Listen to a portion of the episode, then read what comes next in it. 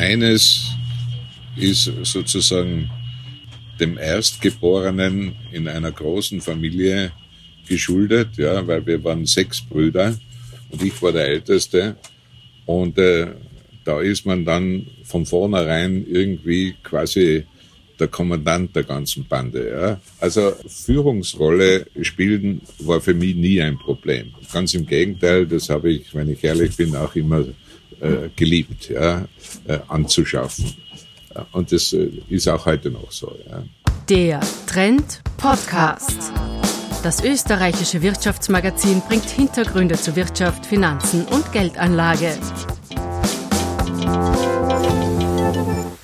Wir haben es also mit einem geborenen Kommandanten zu tun. Und kommandiert hat er nicht nur seine jüngeren Brüder, sondern über viele Jahre hinweg das größte EU-Budget, nämlich das Landwirtschaftsbudget. Willkommen zum Trend Podcast. Mein Name ist Barbara Steininger und ich komme ebenso wie der Mann, von dem hier die Rede ist, aus Tirol. Ansonsten habe ich aber wenig mit Franz Fischler gemeinsam, dem Präsidenten des Europäischen Forum Alpbach in Tirol, das er heuer zum neunten und letzten Mal als Präsident leitet. Wir wollen Ihnen diesen Mann und seine Überzeugungen etwas näher bringen. Und dazu ist mein Kollege Bernhard Ecker mit ihm nun ja in Alpbach spazieren gegangen, oder Bernhard?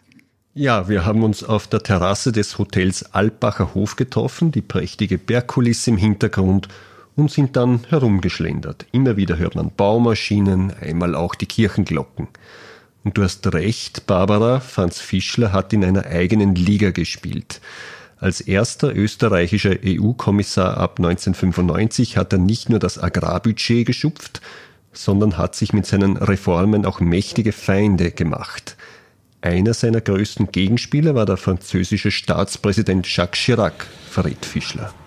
Und dann habe ich aber nicht aufgegeben und habe also wenige Jahre später, im Jahr 2003, dann das erreicht, was ich, äh, was ich ursprünglich wollte.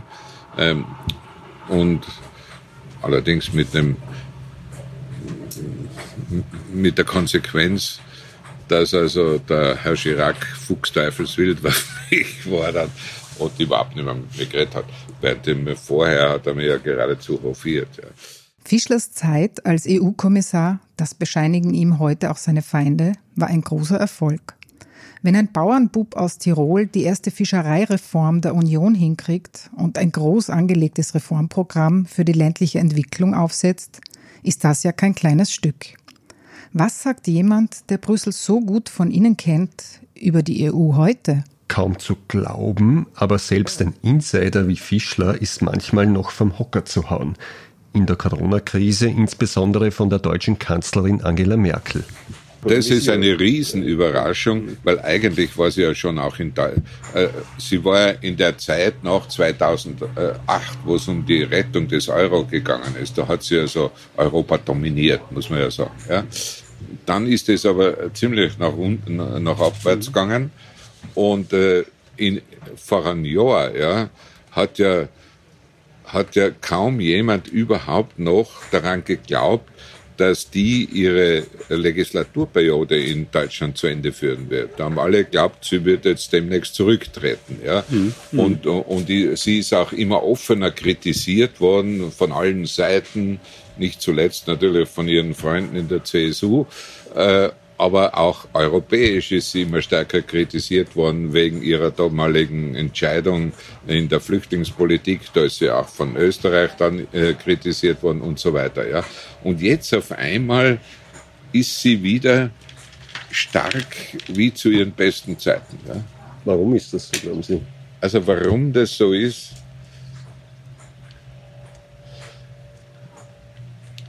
sie, also ich habe ja gesagt, äh, mal zu jemandem, äh, die, die ist ein bisschen äh, wie, wie der, der, na, wie der Kassen, also der sich selber am Schopf aus dem Sumpf gezogen hat. Der Münchhausen, ja, mhm. genau. Äh, aber das ist es in Wahrheit nicht, sondern in Wahrheit ist es, glaube ich, erstens, sie ist eine, eine wirklich gute Taktikerin. Ja? Da ist sie exzellent und sie ist eine, eine, eine ungeheuer gute Verhandlerin. Ja. Und genau diese, diese Qualität ist jetzt gefragt. Ja. Warum war aber die Performance der EU-Kommission mit der deutschen Ursula von der Leyen an der Spitze bisher so lahm, insbesondere am Beginn der Corona-Zeit? Da spart er nicht, natürlich in diplomatischem Ton mit Kritik. Ja. Erstens äh, war ja die Frau von der Leyen schon einmal ein Kompromiss, dass, über, dass es überhaupt zur Frau von der Leyen gekommen ist. Mhm. Ja.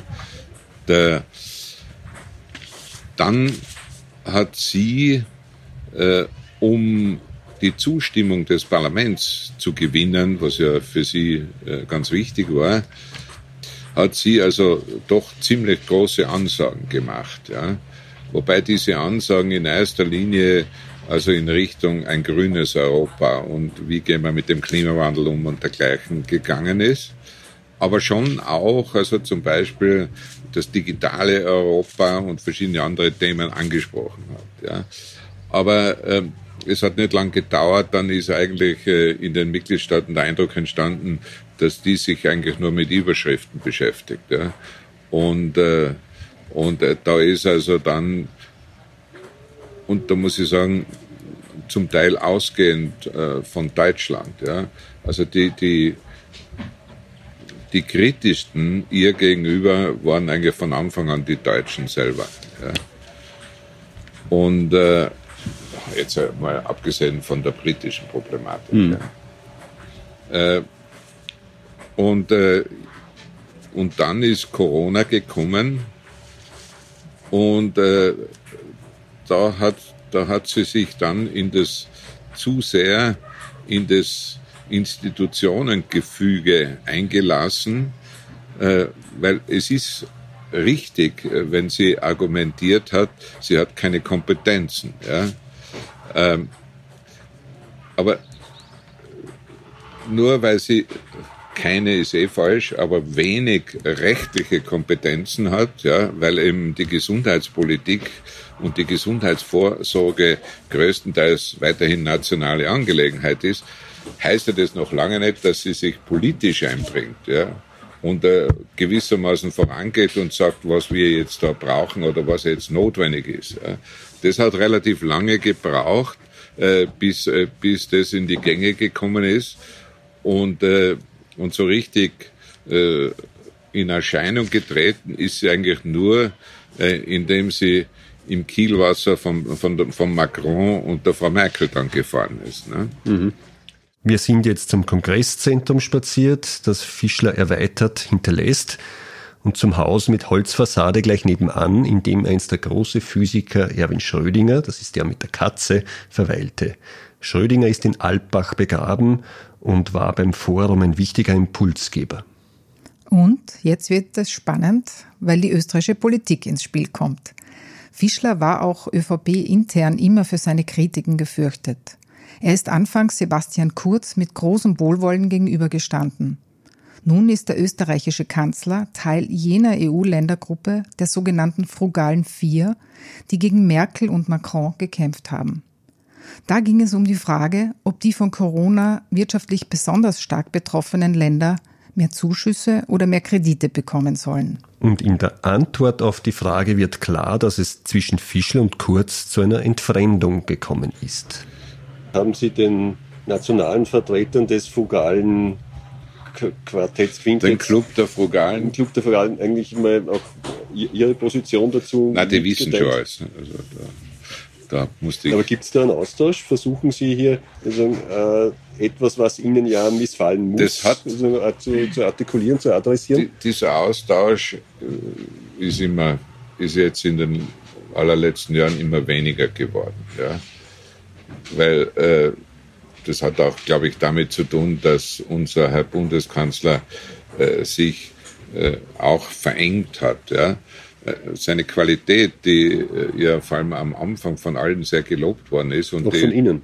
Und auch von mir, mhm. ja, und die, die auch zu, auch zu Recht, ja, ist ja, dass, dass, dass wir gesagt haben, der kann auch zuhören, ja. Und äh, der äh, beschäftigt sich nicht äh, mit nur äh, vorgefassten Meinungen, sondern hört sich alle Seiten an.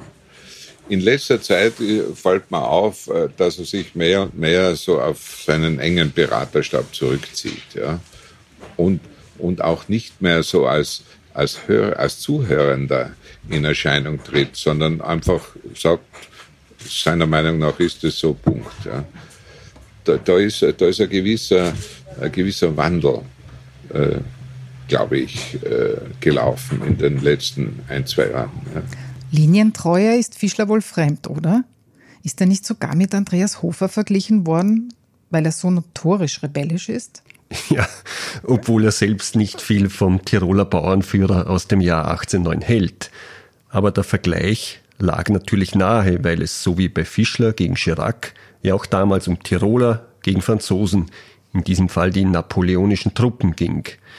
Fischler wäre nicht gelernter Wissenschaftler, wenn er sich nicht auch mit dem Phänomen Andreas Hofer systematisch beschäftigt hätte. Aber natürlich der Andreas Hofer, wie der Van der Bellen nicht zu Unrecht sagt, war im Grunde der Taliban seiner Zeit. Ja, ja, das ist richtig. Und, und ich habe also, ich bin öfter mal mit dem Andreas Hofer verglichen worden, auch von Medien. Und meine Antwort war immer, nein, danke, weil der war in dem Alter schon erschossen.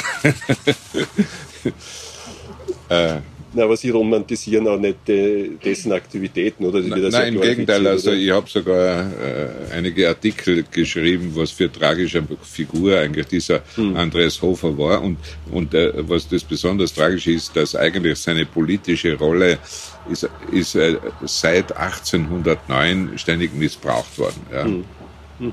Es ist ja interessant, dass bereits im, im Ende 1809 sind in London äh, über den Andreas Hofer Gedichte erschienen, die als Spottgedichte gegen die Franzosen konzipiert waren. Mhm. So quasi, da schaut ihr Franzosen, wie gut ihr seid. Mhm. Äh, also, also ein Klampauer kommt da daher und, mhm. und ihr seid nicht einmal imstand, mit dem fertig zu werden. Ne? Mhm. Das war so, so der Inhalt dieser Gedichte.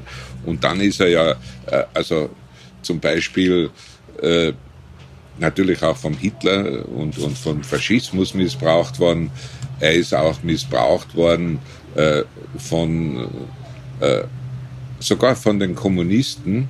Also ich habe selber noch äh, in der DDR in Ostberlin, da hat es ja so ein, äh, ein, ein Museum äh, der, der Geschichte gegeben, ja, und da hat es also äh, einen Saal gegeben, da wurden ausgestellt die äh, vorrevolutionären Helden hat es geheißen. Und da war der Andreas Hofer war da einer davon. Andreas Hofer war ein Fundamentalist seiner Zeit. Und das passt auch gut zum diesjährigen Generalmotto von Albach, das da lautet Fundamentals. Da wird es darum gehen, ob die Welt nach Corona quasi neue Grundfesten braucht. Fischler entwickelt da ein paar interessante Gedanken nach der Frage, was er von den durchaus radikalen, gewaltigen gesellschaftspolitischen Bewegungen Black Lives Matter und MeToo hält. Beide diese Bewegungen äh, sind ja zumindest am Anfang sehr stark durch eine amerikanische Brille betrachtet worden. Ja? Und insofern nicht unbedingt so repräsentativ für, einen, für ein globales Denken. Ja? Aber äh, wenn man jetzt einmal ganz konkret von, des, von hm. diesen beiden Bewegungen, die durchaus ihre Berechtigung haben, aber also zum Beispiel Friday for Future, würde ich sagen, ist da eigentlich ergiebiger. Ja? Äh, also wenn, wenn man das ein bisschen jetzt aus diesem engeren Kontext herausnimmt, ist eines, glaube ich, schon ungeheuer wichtig. Und das ist ja auch das Verdienst äh, dieser Leute, die sich da engagieren, vor allem dieser jungen Leute, die Friday äh, for Future repräsentieren. Nämlich, es ist ganz einfach wichtig, dass wir unsere gesellschaftlichen Fundamente, unsere Fundamentals regelmäßig und immer wieder äh, auf den Prüfstand stellen.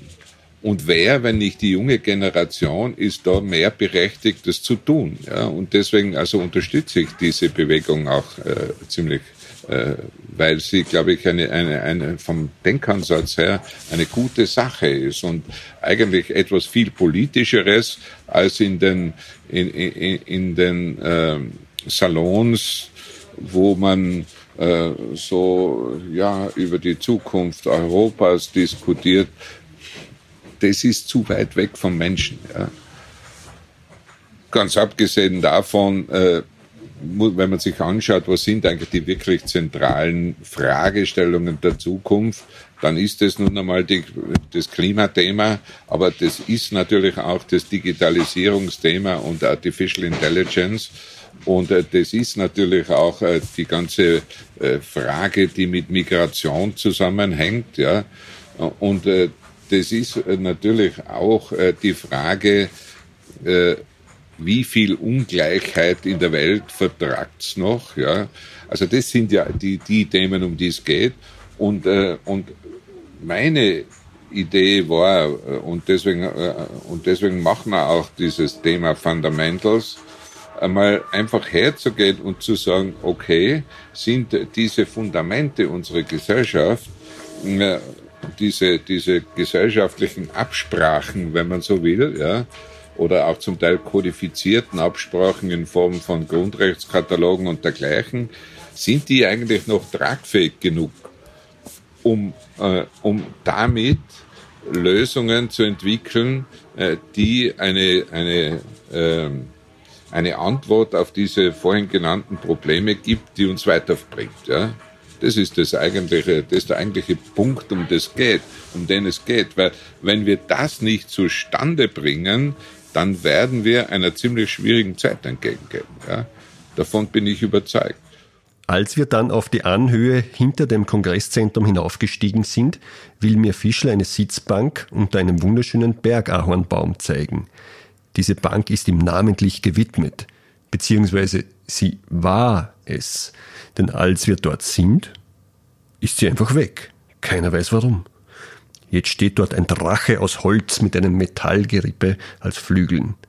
Das verblüfft sogar den Ex-EU-Kommissar.